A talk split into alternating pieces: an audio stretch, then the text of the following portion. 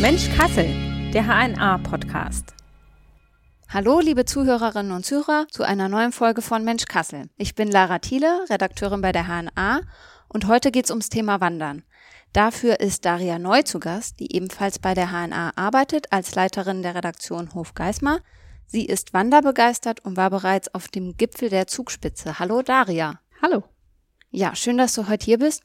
Du hast in deinem Text geschildert über ähm, das Erlebnis, also wie du auf die Zugspitze gegangen bist, dass äh, du da durch deine große Klappe hingekommen bist. Kannst du mal erzählen, was genau das bedeutet?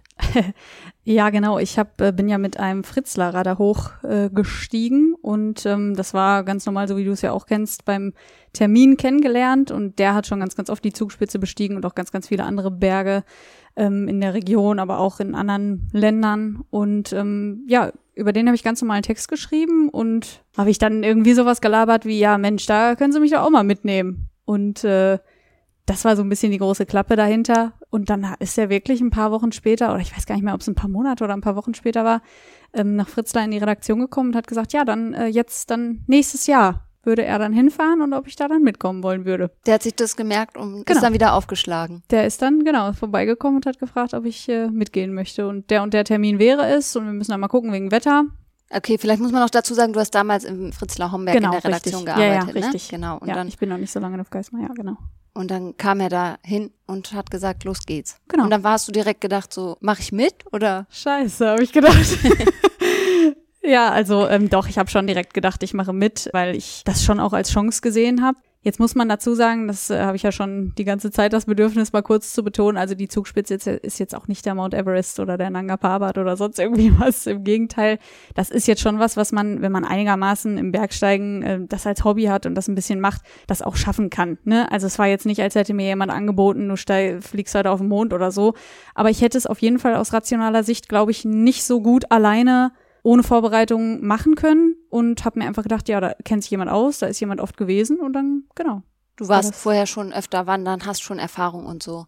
Deshalb hat ja. sich jetzt nicht total geschockt. Nein, also Bergsteigen ist ja schon ganz, ganz lange mein Hobby. Ähm, ich würde es auch tatsächlich, also das Hobby, was ich habe, ist tatsächlich Bergsteigen und nicht unbedingt jetzt nur Wandern. Also Wandern kannst du ja. Das ist schon ein Unterschied, ja, überall, stimmt. Ja, das mhm. ist schon ein Unterschied. Also ich mache beides gerne, aber das ist die Leidenschaft. Und ich war ja schon ganz oft in Bergen, bin eigentlich jedes Jahr mehrere Male. Und ja, so vor ein paar Jahren haben meine Familie und ich, das ist ja so unser gemeinsames Hobby, angefangen mit ähm, Gipfeln, sage ich jetzt mal auch. Also man tastet sich ja immer eher so ran als Kind, Jugendliche vielleicht eher so ein bisschen die Höhenwege und was man vielleicht wirklich eher als Wandern noch bezeichnen könnte.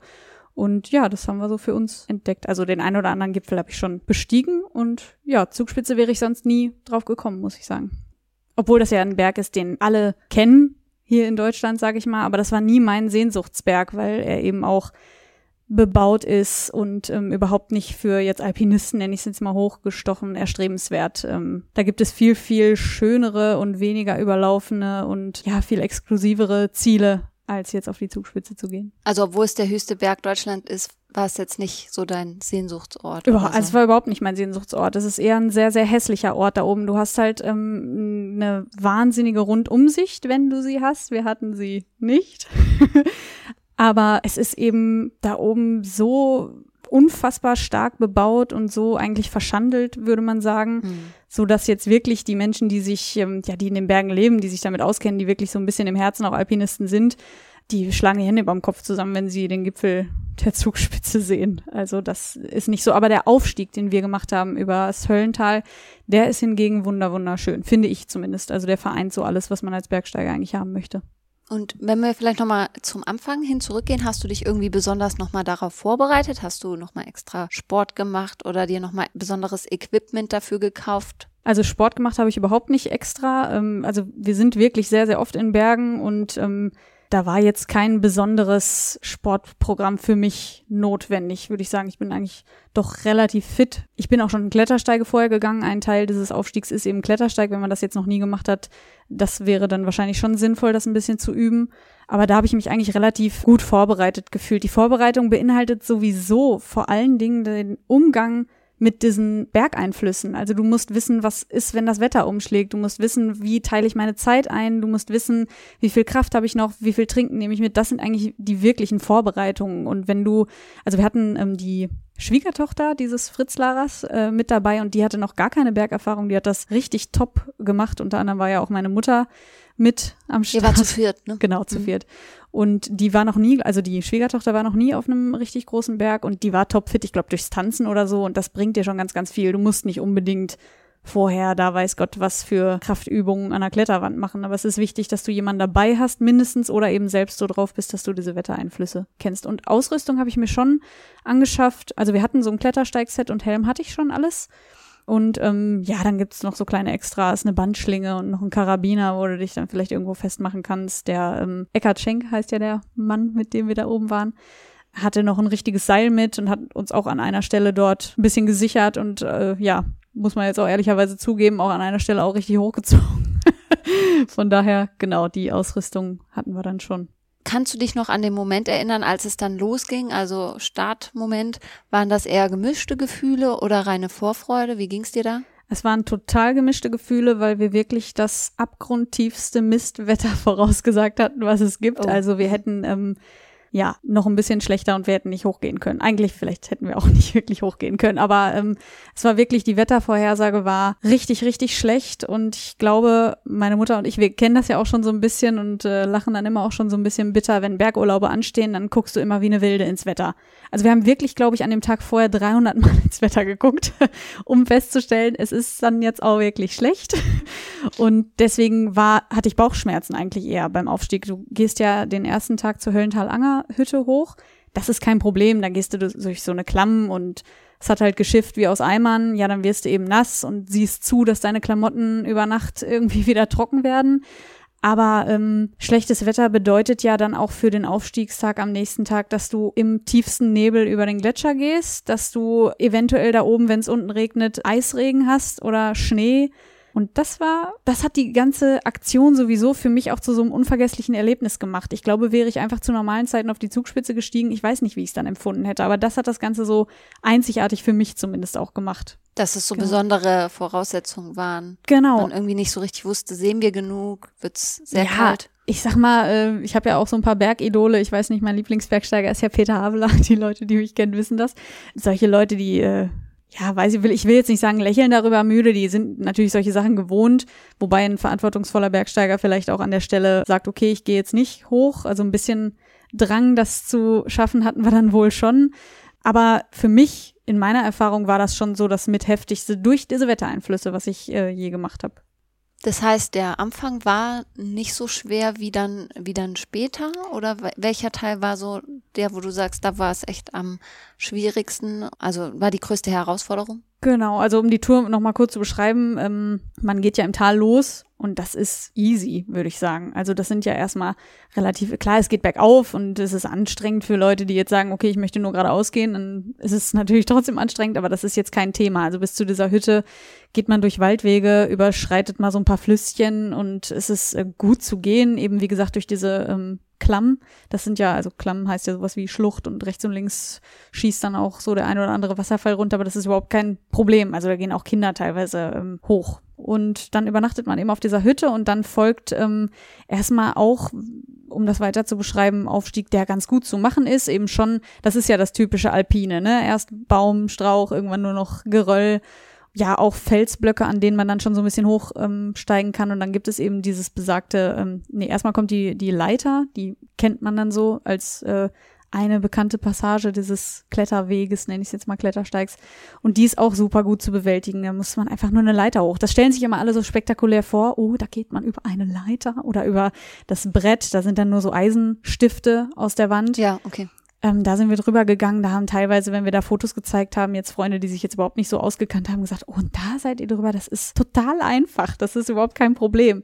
Schwierig wurde es für mich persönlich dann am Gletscher. Das habe ich auch in der Form noch nie gemacht. Also das ist dann ja eben dieses Schneefeld, äh, Höllental ferner, ähm, wo wirklich der Ecki uns auch ans Seil genommen hat, damit wir uns einfach in diesem Nebel auch nicht verlieren. Und auf dem Gletscher ist es wirklich so, dass du theoretisch auch aufpassen musst, nicht in so eine Gletscherspalte zu fallen. Das ist schon Fakt. Und das war für mich schon herausfordernd, ne? Und eben gepaart mit diesem nach oben gucken und sehen, es sieht wirklich schlecht aus. Es regnet, es ist arschkalt wir hatten dann, als wir ähm, am Klettersteig angekommen sind, also wenn du diesen Gletscher überwunden hast, dann kommt die sogenannte Randkluft. Das ist wirklich so eine Kluft zwischen Gletscher und Felsen und da, ähm, die musst du überwinden, um dann in diesen mehrstündigen Klettersteig eben einzusteigen. Bei uns hat er jedenfalls mehrere Stunden dann noch gedauert, vielleicht auch, weiß ich nicht, wegen Wettereinfluss oder so genau, dann war halt schon ganz viel bewältigt, gepaart mit dieser Angst, was kommt noch und ähm, die Finger frieren dir bei dem Wetter dann irgendwann ab. Ne? Also du musst dich ja immer wieder sichern mit den Karabinern und ähm, ja, dann machst du so ganz absurde Sachen und lutscht mal deinen kleinen Finger ab, weil du dann nämlich sonst nicht mehr spürst. Also so Sachen, okay. wo man jetzt sonst vielleicht nicht ja. dran denken würde. Ne? Und das war für mich schon herausfordernd auch, ja. Aber es ist ja schon erstaunlich, weil ihr wart jetzt nicht im Dezember oder im Februar nee, nee, dort, ne? Das Sommer. Ist so, dass es doch so kalt wird dann. Ja, da oben ist eine andere Welt. Das ist da kann immer Wintereinbruch sein, immer, immer, immer. Also wenn ich gerade bei knapp 3000 Metern brauchst du nicht auf Sommer oder Winter achten. Natürlich ist da oben dann im Winter noch viel mehr Winter, aber ähm, da können immer Minusgrade. Also ich glaube, dass wir schon unter Null waren dann da oben. Und wenn ich dann Leute sehe, die irgendwie keine Handschuhe oder keine Mütze oder keine richtig dicke Jacke mit haben, das ist wahnsinnig ein Stück weit. Das stimmt. Ich war jetzt im Sommer auf dem Säuling, mhm. auf dem Berg in den Alpen. Ja. Und das war auch ein ziemlich besonderes Erlebnis. Da gibt's ja oben ähm, keine Gondel oder keine Bergstation wie auf der Zugspitze. Es war eine große Herausforderung für mich und ich hatte zwischendurch echt mentale Probleme, weil ich dachte, ich schaffe das jetzt hier nicht. Ich komme nicht weiter. Hm. Ich bin jetzt am Ende, vielleicht muss ich jetzt die Bergwacht rufen oder so. Also wirklich so ja. ein kleinen äh, mentalen Zusammenbruch. Hattest du sowas auch oder habt ihr da immer eine Durchhalteparole dann gefahren? Interessante Frage. Also ich hatte das schon ganz, ganz oft in Bergen, solche Grenzerlebnisse, dass ähm, ja, ich hatte eigentlich fast noch nie Angst, dass ich jetzt körperlich zusammenbreche. Also körperlich war ich mir immer sehr, sehr sicher, dass ich das schaffe. Und das ist ja das Interessante oder wahrscheinlich auch, das ist jetzt hier nicht der Rahmen oder auch zu kurz, um irgendwie den Alpinismus zu erfassen und zu erklären. Aber darum geht's eigentlich auch ein bisschen, dieses an seine Grenzen gehen Reinhold Messner sagt immer sowas wie dorthin gehen, wo andere umkommen, um nicht umzukommen. Da redet er natürlich eher über den Himalaya oder so, aber mhm. vielleicht auch eigentlich über andere Berge. Und im Kleinen habe ich das schon auch so gespürt, dieses Ausgesetztsein, da zu sein, wo man eigentlich als Mensch nicht hingehört. Das ist ja auch das Sehnen aller Leute nach ähm, irgendwie dem Sinn des Lebens, dem Hier und Jetzt, dass man eben nicht an alles andere denkt. Also ich neige auch dazu, alles zu zerdenken und viel in der Zukunft oder in der Vergangenheit zu leben, aber das äh, ist dann schon am Berg wirklich ganz, ganz anders. Ne? Und jetzt weiß ich nicht mehr, was du gefragt hast. Ach so, ob ich so einen Grenzmoment schon mal hatte oder ob ich dachte, ich muss die Bergwacht genau. rufen. Eher aus Angst. Also ich bin schon manchmal ein bisschen ängstlich, was man jetzt, was jetzt vielleicht ein bisschen absurd klingt, aber ich bin schon ziemlich vorsichtige Bergsteigerin und ähm, habe dann eher schon mal so Schissmomente gehabt. Weniger, dass ich jetzt dachte, ich kann nicht mehr oder so, sondern eher, oh Gott, wie komme ich hier rüber? Und ja, manchmal auch die Sorge dann vielleicht um meine Partner, die ich mit hatte, so weiß ich nicht, wenn, ähm, was überhaupt nicht an dem war, irgendwie jetzt Sorge irgendwie um meine Mutter oder meinen Vater oder meinen Bruder oder wen auch sonst ich mit hab. Aber ich neige dann auch dazu, mich um andere so ein bisschen zu sorgen. Mhm. Weniger, also ich kann mir da selber eigentlich ganz, ganz gut vertrauen. Bei dieser Wanderung war, oder bei diesem Aufstieg, sagen wir besser, war jetzt deine Mutter dabei und ähm, Eckhard Schenk, genau. den du jetzt nicht so vorher nicht so intensiv kanntest und Überhaupt seine Schwiegertochter nicht. auch nicht. Ich habe den ja gesiezt und dann hat er mich irgendwann am Hintern hochgeschoben. Okay. Also jetzt aus, weil es sein musste, weil ich irgendwo hing und er mir, also der war wirklich der erfahrenste von uns. Und ähm, also es soll sich nicht blöd anhören oder so, aber da, da gibt's dann irgendwann keine Grenzen mehr. Da habe ich dann ja. vielleicht irgendwie, ja, läuft mir die Schnitte aus der Nase und dann, was weiß ich, zieht er mich trotzdem an der Hand hoch, wo ich vorher mir die Nase mit abgewischt habe. Also da ist dann irgendwann, äh, ja, Corona lässt grüßen, aber dann zählt sowas auch nicht mehr. Ne? Und vorher Herr Schenk und sie und alles mhm. höflich. Und da war natürlich alles per Du und sehr, sehr eng dafür, dass wir uns nicht kannten. Habt ihr euch dann direkt so zusammengefunden? Ja. War das einfach auch gar keine Frage, dass man dann halt einfach sich natürlich unterstützt? Das ist keine Frage, genau. Also da treffen ja, es war ja interessant, weil ja ganz unterschiedliche Charaktere und zum Teil auch Fremde. Also meine Mutter hatte ja den Eckhard Schenk vorher noch gar nicht äh, gesehen oder auch die Schwiegertochter, die Christine hatten wir vorher noch gar nicht kennengelernt. Ja, das muss dann funktionieren, ne? Man ist dann ja schon so eine kleine Seilschaft. Und hat ja auch funktioniert letztendlich. Ja, auf jeden Fall. Also das verbindet uns, würde ich sagen. Klar. Also vielleicht eher mich und meine Mutter und Christine. Ich meine, der Eckart hat es ja jetzt schon häufiger mal erlebt. Ich weiß jetzt nicht, ob das für den, also ich hoffe, es war für ihn auch ein cooles Erlebnis, aber jetzt für uns war das natürlich noch viel einzigartiger vielleicht an der Stelle. Ja. Als ihr dann oben wart, also am Gipfel, Da denkt man ja dann immer, okay, Berg, ganz oben, beste Aussicht. Das war bei euch gar nicht so, richtig? Genau, das war bei uns ähm, gar nicht so. Ich habe von der Umgebung nichts groß gesehen. Es war super, super, super neblig. Aber, und das war irgendwie das Besondere, ich habe das, was sich ganz viele so vorstellen, dieses Gipfelerlebnis, habe ich bei ganz vielen ähm, Besteigungen, die ich vorher gemacht habe, nicht so empfunden. Also man ist am Gipfel, wenn man auf und absteigt, sehr, sehr angespannt. Ich zumindest. Das ist überhaupt nicht bei mir dieses Gefühl von, wow, jetzt bin ich hier oben. Also ich habe schon ganz tolle Gipfel gesehen, auch bei Bombenwetter, wo man wirklich oben echt ein Hochgefühl empfinden könnte. Und natürlich ist das schon auch da, aber es ist immer bei mir gepaart mit dem Abstieg, weil das ist eigentlich der, worauf es wirklich ankommt. Und das war ja nun bei der Zugspitze das Glück, dass wir runterfahren konnten. Das ist jetzt eigentlich dann auch nicht das, wie ich eigentlich so mein Bergsteigen verstehe. Ich gehe schon lieber hoch und runter, aber das wäre jetzt an der Stelle bei uns äh, nicht denkbar gewesen. Also es war ja vorher geplant, dass wir wieder runterfahren. Und gepaart eben mit dieser besonderen Wettersituation habe ich da dieses Gipfelerlebnis richtig doll gespürt. Und das war wirklich so ein bisschen wie im Buch. Also es war alles neblig und dann, es gibt auf der Zugspitze richtig so ein goldenes Kreuz. Das ist auch überhaupt nicht überall so. Es hat echt so richtig irgendwo durchgeschimmert, als wäre es so ein bisschen vom lieben Gott gesendet worden. Das habe ich schon so erlebt, ja. Okay, einfach weil auch dann da der Weg vorbei war, da war dann ja. das Ziel letztendlich ja genau, auch. Genau, also es war wirklich, wirklich durch dieses Wetter super anstrengend, super kalt und das, also das haben wir schon herbeigesehnt, muss ich sagen. Und dann ging's mit der Gondel wieder genau, bergab. Genau, ja. Okay. Und das ist richtig absurd, weil vorher war man eben in der Wildnis und hatte wirklich zum Teil ja seine Sorgen und Ängste und Nöte und ähm, ja, dann bist du plötzlich da auf so einem Plateau völlig ausgebaut, fährst mit einer Gondel runter und bist dann wieder im Tal auf einer Asphaltstraße und weißt eigentlich überhaupt nicht, was gerade los ist, ne? Das ist schon ein verrücktes Gefühl. Ja, wenn du jetzt nochmal so zurückdenkst an dieses Erlebnis, was würdest du sagen, war das Highlight? War das dieser Moment, dann am Gipfel zu sein? Ja, schon. Also ich habe viele andere Sachen, wo ich sagen würde, das war nicht dann das Highlight, sondern ganz oft ist das Highlight für mich wieder unten angekommen zu sein und davon zu zehren und das so, ich äh, sage immer so ein bisschen in meine Schatzkiste zu packen. Das ist eigentlich immer das Highlight, aber ähm, da war der Gipfel das Highlight, würde ich sagen. Aber der ganze Weg war natürlich das Schöne für mich, ne? Also das schöne Erleben ja, wenn gleich auch gepaart natürlich immer mit einer extremen Anspannung, aber so sagen wir mal lieber nicht schön, sondern spektakulär. Das war schon eher der Weg und nicht der Gipfel. Das war jetzt überhaupt nicht das netteste oder am besten anzusehende, sondern ähm, einfach diese Erleichterung, die habe ich da schon sehr, sehr doll gespürt. Würdest du das nochmal machen, darauf Nein. zu gehen? Nein. Mm -mm, Mache ich nie wieder. das ist jetzt ein Erlebnis, das ist erlebt und das, ähm, gut, jetzt weiß ich nicht, nie wieder ist jetzt auch ein großes Wort mit 27, aber ähm, ist überhaupt nicht mein Bestreben. Also das ist wirklich ein ganz einzigartiges Erlebnis, auch in der Konstellation, auch mit dieser Wettersituation. Und ich glaube nicht, ähm, dass wenn irgendwann das Wetter mal besser sein sollte, dass das annähernd vergleichbar ist, denn dann treten sie dich da oben wirklich tot an dieser Randkluft, also jetzt tot im übertragenen Sinne, an dieser Randkluft ist richtig Stau normalerweise und ich finde das ätzend, also ich möchte das so gar nicht erleben. Das war ja auch ein bisschen das ja Geschenk in dieser doch ein bisschen gefährlichen Situation, vielleicht auch ähm, niemanden groß um sich herum zu haben. Ne? Also ihr wart da wirklich mehr oder weniger alleine unterwegs. Ja, wir hatten so ein paar Leute getroffen, aber wenig, wenig, wenig dafür, was da eigentlich los ist. Nee, also auf die Zugspitze muss ich nicht nochmal drauf. Da gibt's 290.000 andere Ziele, die ich hätte. Und gibt's noch so einen großen Traum, wenn du jetzt schon von anderen Zielen sprichst, wo du sagst, das würde ich aber gern nochmal machen? Ja, also ich habe ähm, nicht so den Traum, den man jetzt vielleicht eigentlich erwarten würde, ähm, dass ich jetzt den konkreten bekannten Berg in meinem mhm. Kopf habe, wo ich sage, ich möchte mal auf den Mont Blanc oder ich möchte, was weiß ich, möchte vielleicht wirklich mal in Himalaya fliegen oder so. Das habe ich gar nicht so. Wir sind ja sehr, sehr fixiert aufs Allgäu. Das ist ja so meine zweite Heimat so ein bisschen für mich. Und da gibt's einfach für jetzt die normalen Menschen unbekannte Steige, Berge, die ich einfach sehr gerne noch sehen möchte. Also für mich ist das wirklich, hat das so Familientradition. Meine Oma und mein Opa sind damals auch schon immer dorthin gefahren und das bedeutet das für mich eher. Also ich mache diesen Sommer, habe ich natürlich auch wieder ganz viele Pläne, möchte den Mindelheimer Klettersteig dort machen. Aber das ist jetzt nichts, wo man jetzt von außen sagen würde, Mensch, ja, also wenn du das geschafft hast, dann, äh, das sind eher so persönliche Ziele, weil ich einfach die Region so liebe.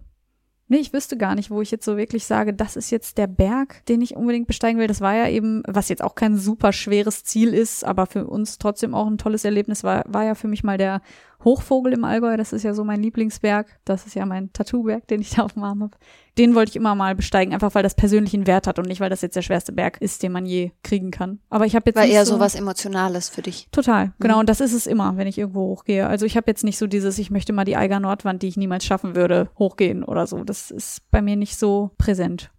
Du hast jetzt schon gesagt, das Allgäu ist so ein bisschen deine zweite Heimat. Du wohnst hier in Kassel. Ist es so, dass du manchmal denkst, du würdest lieber näher an den Bergen wohnen? Wäre das ein Wunsch von dir? Ja, also eigentlich ist es auf jeden Fall ganz, ganz oft ein Wunsch von mir, aber ich bin auch ein ganz, ganz, ganz doller Zuhause-Mensch und ähm, also ich komme ja nicht ursprünglich aus Kassel, sondern aus Beverung, also ein bisschen weiter weg. Und ich bin ein Heimatmensch und könnte das niemals, glaube ich, so weit weg aufgeben. Und ich muss auch ganz ehrlich sagen, das bestätigen mir auch so meine Familienmitglieder. Dieses ständige Sehnen hat auch was für sich, ne? Also es ist ja sehr gut zu erreichen. Von Kassel ist man in fünf Stunden spätestens eigentlich im Allgäu, wenn nichts schief geht. Und immer dieses, jetzt geht's bald wieder los und wir fahren ja auch teilweise viermal im Jahr hin, wirklich. Das ist auch schön, das ähm, dann immer wieder so als Ziel zu haben. Ja, ist ja so, auch Ja. wenn man Urlaub hat, ist es was Besonderes. Wer das ganze Jahr Urlaub hat, der kann das vielleicht gar nicht mehr so schätzen. Und so wäre es dann vielleicht ja auch, dass man dann sagt, ich bin immer hier. Jetzt ist es für mich schon normal. Ja, ich und weiß so hat es was ja. Besonderes. Vielleicht eher. Rede ich mir dann so ein, genau. Ich meine, ich glaube schon, dass es viele Vorteile für sich hätte, ne, wenn man jetzt beispielsweise in München oder so wohnt und einfach mal kurz kurz losdüsen kann und ist dann irgendwo in Alpen. Das hätte schon was für sich, ne? Und wenn immer, wenn ich wegfahre, dann äh, ja, wünschte ich schon irgendwie, ich wäre näher dran. Aber ja, wie du sagst, vielleicht ist es irgendwie so auch ganz gut, wie es ist. Gibt es denn hier in der Region auch Wege oder Berge oder Ziele, wo du sagst, da bin ich auch schon mal ganz gern unterwegs? Ehrlich gesagt, jetzt sage ich nicht so, was sich ein bisschen komisch anhört. Also ich bin natürlich immer gerne draußen und immer natürlich auch in der Heimat oder auch hier, dass ich gerne unterwegs bin und auch ganz gerne wandere. Das ist für mich aber ein ganz anderes Hobby. Also es hat für mich nichts miteinander großartig zu tun. Ich muss schon eher sagen, dass mich jetzt so nichts groß, also es ist unvergleichlich. Also mich reizt jetzt hier nichts so groß. Ich finde natürlich die Landschaft irgendwie schön und ähm, gerade so im Weserbergland, klar, das ist dann eben für mich zu Hause und kann man sich bewegen und draußen und Natur. Aber das ist jetzt nichts, wo ich sage, ja, und äh, hier äh, wandere ich ja auch. Also das ist was ganz anderes, ist damit nicht gleichzusetzen. Okay, also Äpfel Ziel. und Birnen quasi, die man Für mich schon, ja. Mhm. Genau. Anderes Hobby. Also ich gehe auch gerne joggen, das ist auch was anderes. einfach nochmal so ein eigener Sportaspekt. Ja, Okay. genau. Also äh, wenn ich dann mal wieder rummeckere und mich sehne und irgendwie sage, ich möchte jetzt wieder nach Oberstdorf, das ist auch so ein geflügeltes Wort bei mir zu Hause, dann äh, schlägt mein Freund auch manchmal vor, wir können ja auch in die Rhön fahren. Und denke ich mal, geh mir weg mit irgendeiner Rhön. Ich will das nicht. Sind ja natürlich auch ganz andere Dimensionen, ne? Ja, interessiert mich tatsächlich auch nicht so doll. Also ich, gibt mir was ganz anderes oder auch nichts an der Stelle. So. Ja. Es darf keiner zuhören, der in der Rhön lebt. Die sind jetzt böse. Nein, da kann man ja wandern, wiederum kann man da dann wieder sehr Natürlich, schön. klar. Ne? Ja. Mhm. Richtig. Ja, das stimmt. Aber also es gibt hier ja auch, was weiß ich was, Habichtswaldsteig und das werde ich auch ganz, ganz oft gefragt, die mich jetzt kennen und sagen, Mensch, du wanderst doch gern und hier gibt's auch den Urwaldsteig und dann denke ich immer, nee, also kann ich machen, aber ist jetzt kein Ersatz. Genau, ersetzt nicht dieses Erlebnis dann Nee. wirklich des Bergsteigens. Genau. Ja. Und zum Thema Bergsteigen gibt es so drei Dinge, wenn ich jetzt sage, ich will auch damit anfangen, ich habe vielleicht auch schon ein bisschen trainiert oder so und mich darauf vorbereitet. Drei Dinge, wo du sagst, die dürfen als Grundausrüstung nicht fehlen, wenn man damit starten möchte. Als Grundausrüstung oder als, ähm, sag ich mal, Grundvoraussetzung, was man vorher machen sollte, womit man sich beschäftigen sollte? Oder richtig Ausrüstungsgegenstände meinst du jetzt? Also wirklich so das Haptische, das, was ich Ja. besitzen muss und dann vielleicht auch so drei Voraussetzungen. Mhm. Also Gegenstände, Schuhe, Schuhe, Schuhe. Würde ich sagen. Okay. Also wer immer noch meint, irgendwo in Bergen mit Turnschuhen rumkraxeln zu müssen, den gucke ich nicht mehr an. Nein, das ist wirklich das A und O, irgendwelche guten Bergschuhe zu haben. Und zwar wirklich schon bei fast allen alpinen, also bei alpinen Wegen sowieso, aber ich würde es auch fast bei allen Wegen sagen, die, ähm, die irgendwie so halbwegs in Bergen stattfinden. Das ist schon der wichtigste Gegenstand. Und dann, wenn es irgendwie weiter höher geht, würde ich sagen Regenjacke. Die darf nie fehlen. Ja, was vielleicht noch? Also klar braucht man irgendwie einen Rucksack. Also man darf auch natürlich auch kleine Touren nicht unterschätzen. Also ich würde noch nicht mal ähm, es gibt ja so Momente, wo man vielleicht auf eine, das haben wir auch schon ganz oft gemacht, auf eine Hütte aufsteigt und nächsten Tag eine richtig große Tour macht und dann vielleicht aber am Abend nochmal den kleinen Gipfel eben mitnehmen will, der dann nebenan ist. Und es dauert vielleicht nur eine Stunde. Ich würde dann niemals ohne Trinken hochgehen, auch wenn ich vielleicht denke, dass ich diese Stunde ja wohl auch schaffen werde. Und auch nie ohne eine Windjacke oder so. Es kann wirklich innerhalb von wenigen Höhenmetern einfach ein ganz anderes, ganz andere Welt da herrschen. Also Ja. so Schuhe, Jacke, Rucksack. Mit Genau, was ja. zu trinken dann. Also Ja, also oder irgendwie, es gibt ja auch nur so Flaschen, Ja. was weiß ich was für Konstrukte, aber dass man irgendwie was zu, ja, vielleicht Schuhe, Jacke und was zu trinken. okay. Und drei Voraussetzungen, also wo du sagst, das muss man schon mitbringen, rein körperlich oder Ja. vielleicht sogar mental. Mm, Also ich würde sagen, gesunde Vorsicht auf jeden Fall. Also Respekt einfach und äh, sich nicht selbst zu überschätzen und immer auch die Bereitschaft zu haben. Das wäre eigentlich mein persönliches, meine persönliche Empfehlung, auch viele Dinge mit dem Bergführer zu machen. Gerade so krassere Touren. Also es gibt ja ganz viele Menschen, die dann plötzlich meinen, sie möchten jetzt Bergsteigen und beginnen dann gleich schon mit sowas wie der Zugspitze. Und ich will nochmal sagen, das ist jetzt nicht das härteste der Welt, was man nicht schaffen kann, überhaupt nicht. Aber dann immer so diese Träume, ohne irgendwie vielleicht vorher sich mal an die Berge so ein bisschen angenähert zu haben, überhaupt zu wissen, was da los ist, was, was heißt überhaupt da oben Kälte, was heißt, was heißt es, wenn ich da oben nass werde, so. Damit haben sich ganz viele nicht beschäftigt, also sich wirklich vorher mit den Gegebenheiten da auseinanderzusetzen, sich mit dem Wetter auseinanderzusetzen, also ähm, ein Gewitter in den Bergen ist wirklich, wirklich lebensgefährlich und nicht zu vergleichen mit einem Gewitter hier jetzt auf dem Parkplatz. Also Wissen, würde ich sagen, ein bisschen Vorwissen, ein bisschen gesunde Demut und Vorsicht und aber natürlich auch, äh, ja, bis irgendwie de- das Ziel vor Augen natürlich, ne? So Durchhaltevermögen, dass man dran bleibt. Ja, klar. Und die Bereitschaft zu schwitzen und das, und die Bereitschaft, dass die Beine eben nun mal wehtun. Das ist dann nach so einer 1900 Meter hoch, 1900 Höhenmeter runter Tour nun mal so, ne? Ja. Das Ja. lässt sich nicht vermeiden, kann ich auch bestätigen. Nee, genau, ja, ist ja auch ein bisschen geil. Das stimmt. Ja, Daria, vielen Dank, dass du heute bei uns warst. War sehr interessant. Cool. Ja, und wenn euch der Podcast gefallen hat, dann abonniert uns gern und schaltet auch beim nächsten Mal wieder ein. Wir freuen uns, wenn ihr uns zuhört. Tschüss. Tschüss.